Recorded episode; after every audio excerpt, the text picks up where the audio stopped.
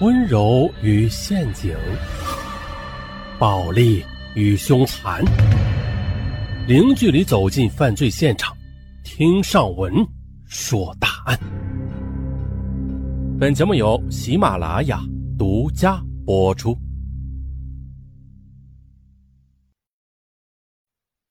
为了挽回爱情，一个有过受辱经历的漂亮模特竟然谋划绑架前男友。孰料。螳螂捕蝉，黄雀在后。不但他绑架乞爱的愿望没能实现，反而落入了急需要用钱的同谋的圈套。啊，接下来的这个畸形的爱情故事将带给我们怎样的思索呢？徐燕出生在黑龙江的一个小山村，可却生就一副较好的面容和高挑的身材。二零零二年七月。大学毕业的许燕选择留在牡丹江，在一家大商场当起了服装模特。干服装模特这一行很累，一站就是一天。每天下班回到住处，她几乎累得要瘫倒。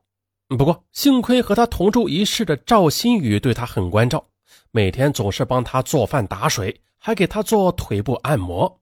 她这才渐渐适应过来。许燕对赵新宇很是感激啊。时间一长，两人便无话不谈，处的就像是亲姐妹一样。赵新宇比徐燕大两岁，在同一家商场当模特，处事经验却比徐燕要多得多。二零零四年秋天，徐燕在一次聚会上认识了郑宁宁。郑宁宁有着一米八零的身材，相貌俊朗，举止优雅，徐燕一下子就迷上了她。而郑宁宁对徐燕呢也有好感。期间呢，郑宁宁告诉徐燕。他是本地人，二十九岁，父母都是牡丹江一家医院的主任医生，而他自己在哈尔滨工业大学研究生毕业后进了一家外贸公司。郑宁宁很温情地对徐燕说：“呀，你一个女孩子单身在外太不容易了，一定要好好的照顾自己。以后啊，你有什么困难就告诉我，我会尽量帮助你的。”这一席话说的徐燕心里暖暖的。从那以后，郑宁宁频频的以各种理由找徐燕，并且对徐燕极尽关心与呵护。很快的，二零零四年冬天，两人便确立了恋爱关系，并且很快的进入了热恋。赵新宇见许燕处了这么好的一个男朋友，也由衷的为许燕高兴，而徐燕也经常把恋爱中的一些事情讲给他听。啊，热恋中的男女难免会有肌肤相亲的欲望啊。可让郑宁宁意外的是，许燕每次都发乎情，止于礼啊。有几次，两人的欲望都沸腾燃烧了。可是许燕最后总能克制住自己，而每逢此时，她都充满歉意的对男友说：“宁宁，让我们把最美好的留给新婚之夜吧。”啊，深爱许燕的郑宁宁也不好强求。嗯，他还认为现代许燕这样的女孩太少了，由此更加相信自己的眼光没有错。哎呀。可是时间长了，许燕发现这郑宁宁渐渐对她的传统保守不满起来，开始有了怨言。郑宁宁甚至怀疑他是不是真的爱她，嗯，或者是他有什么毛病。可他哪里知道，徐燕之所以不让他过最后一关，是因为自己已经不是处女了。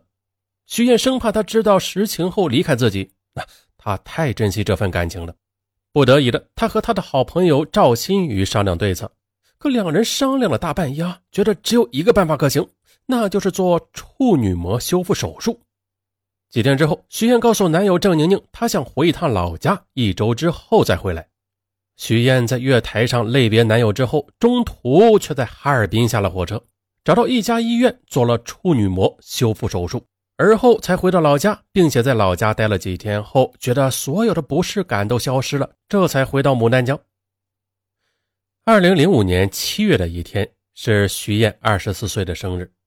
这天晚上，郑宁宁开车把徐燕拉到一家大酒店，进入一间情侣包房。吃完生日宴之后，郑宁宁抱住徐燕便开始热吻起来。可当他的手颤抖着试图解开女友的衣服时，徐燕居然破天荒的没有拒绝，并且她还在男友的耳根一语般的说：“宁宁，你别在这里，我们到你住的地方吧。”好啊！喜出望外的郑宁宁立即打车回到住处，一进门啊，就和徐燕拥在一起。随后的两人双双倒在床上。激情平息之后，郑宁宁看到床单上那朵像玫瑰花一样啊鲜艳美丽的粉红色的血迹，她激动的一把把女友搂在怀里。燕，你没有让我失望，太好了，我会爱你一辈子的。而绵软在男友怀里的许燕，则暗暗的舒了一口气。两个月后，郑宁宁把许燕领回家里。郑父郑母对这个漂亮、勤快、懂事的准儿媳啊也非常满意。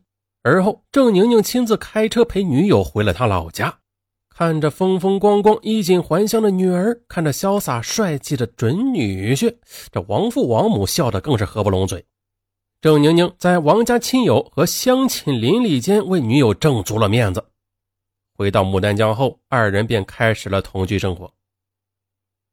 二零零五年的夏天。郑宁宁带女友去参加一个宴会，可来到宴会之上，徐燕突然脸色大变。原来呢，前来参加宴会的一个客人他认识，而这个客人似乎也认出了徐燕，他的表情也变得极不自然起来。可忙于应酬的郑宁宁却没有察觉两人的尴尬。原来的徐燕在大学期间的一次暑假，为了挣下一年的学费，她曾经到一家酒店里打工。有一天午夜。疲惫不堪的徐燕正要回学校休息时，而老板却让他为最后一桌客人服务。为了提神，他伸手接过了老板递过来的一杯茶水，一饮而尽。随后就来到客人所在的单间。可谁知他不一会儿的就克制不住的睡着了。第二天早晨醒来时，他竟然发现自己一丝不挂的与昨夜的一个客人躺在床上。事后，面对痛哭流涕的徐燕，老板则塞给他两千元钱，并且威胁他说：“如果他报警，就把这件事捅到学校，让他无法做人。”徐燕心想，自己孤身一人，这件事怎么也说不清楚。另外，这件事一旦传开去，那他的脸该往哪搁呀？搞不好自己还要被开除学籍。如果真是那样，那自己多年来的努力和家人的劳苦将会付之东流。无奈之下，他只好把这段耻辱埋在了心里。那今天遇见的这个客人，就是当初夺走他贞操的人。接下来，整个吃饭过程中，徐燕是如坐针毡，面色苍白，冷汗直流，还有些轻微的发抖。他找了个借口提前回家了。回到家后，徐燕的紧张心情也没有缓解，他的心里一直在矛盾的纠结着啊，要不要把以前那段经历告诉男朋友呢？夜半时分，郑宁宁回来了。她一进门就关心的问女友怎么样了，吃药了没有啊？男友的关心让徐燕的愧疚感更是大增。她忍不住的说道：“宁宁，我们分手吧，我配不上你的。”郑宁宁闻言大惊，忙问他是怎么回事。徐燕哇的一声大哭起来，把自己曾经失身和修复处女膜的事情一五一十的告诉了男友。听完女友的哭诉，郑宁宁一下子惊呆了。半天没有反应过来，良久，郑宁宁抱着头痛苦的蹲了下去。这究竟是怎么回事啊？那一刻，他真想痛骂、痛打女友一顿，但是他克制住了自己。那些事毕竟不是女友的错呀。更重要的是，他还深爱着女友，他恨不起来呀。那一夜，他在沙发上坐到了天明。第二天早晨，郑宁宁对痛苦不堪的女友说。把过去的事情都忘掉吧，那些事情也不能怪你的。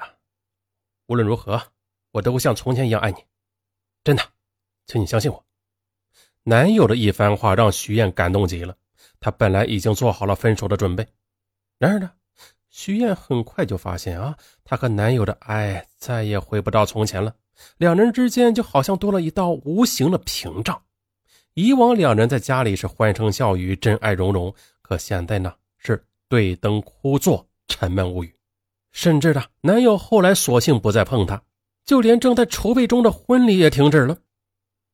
徐燕把这一切都告诉了赵新宇，赵新宇直骂徐燕是傻瓜，可徐燕一点也不恨男友薄情，她知道他心里太苦了，而她能做的就是无微不至的关爱他，用自己的真诚和柔情来慢慢的融化他心里的坚冰。一天夜里，郑宁宁醉醺醺的回到家里，突然放声大哭。徐燕吓坏了，她把男友抱在怀里：“宁宁，你是不是有什么心事啊？你有心事的话，你就告诉我，求你别闷在心里，憋坏自己。哪怕你要我离开，我也能接受的。我只求你千万别委屈自己。对不起，我不是有意这样的，我心里太苦了。我接受和忘记那些事情，需要过程。啊，徐燕最担心的事情终于发生了。一天，徐燕看到男友给她留下了一张字条：“燕，我出差了，要过几天才能回来。我曾经以为时间能让我忘记一切，我为此努力了一个多月，可我还是失败了。